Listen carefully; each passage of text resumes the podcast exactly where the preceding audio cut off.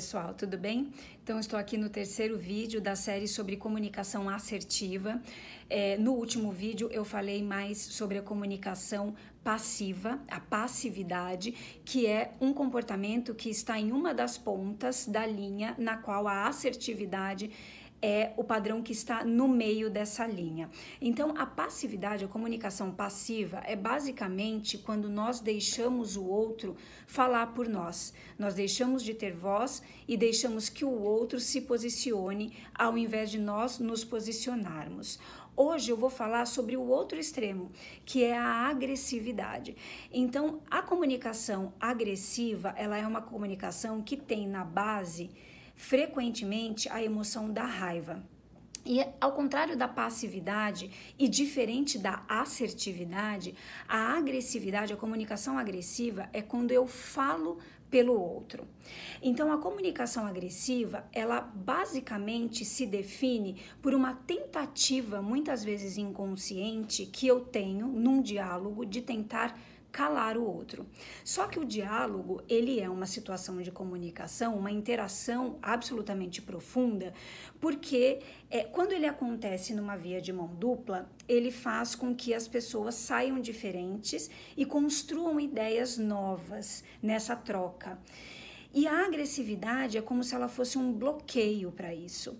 Então, é, eu, de novo, eu entro numa tentativa de calar o outro. Então, tem algumas agressividades que são mais é, ilustrativas, né, que são mais evidentes, e tem também uma agressividade que é mais passiva.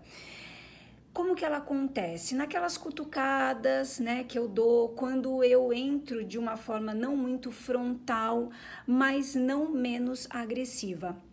E o contraponto para isso é justamente a assertividade, que é quando eu falo e também deixo o outro falar.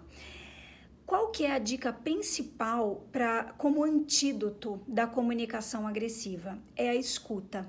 Então, quando nós estamos na passividade, nós temos um excesso de escuta, porque precisa existir um equilíbrio entre escuta e fala na comunicação assertiva.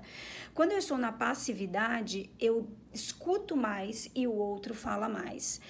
Quando eu estou na agressividade, eu falo muito e escuto menos. Então, se você se identifica que, com essa comunicação mais de mais agressividade, que tem uma tentativa maior de calar o outro, é importante que você comece a trabalhar a sua escuta.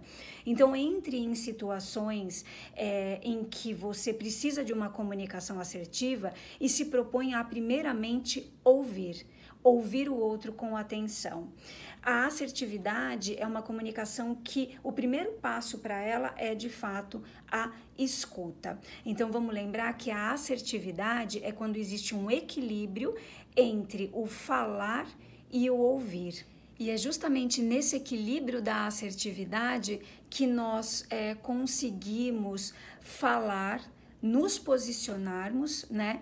E também ouvir as ideias do outro e dessa forma nós conseguimos construir uma nova ideia a partir dessa interação. Esse é um dos grandes objetivos da comunicação assertiva. E no próximo vídeo, que será o último sobre a série de assertividade, eu trarei outras dicas de como trabalhar isso, essa comunicação assertiva. Obrigada!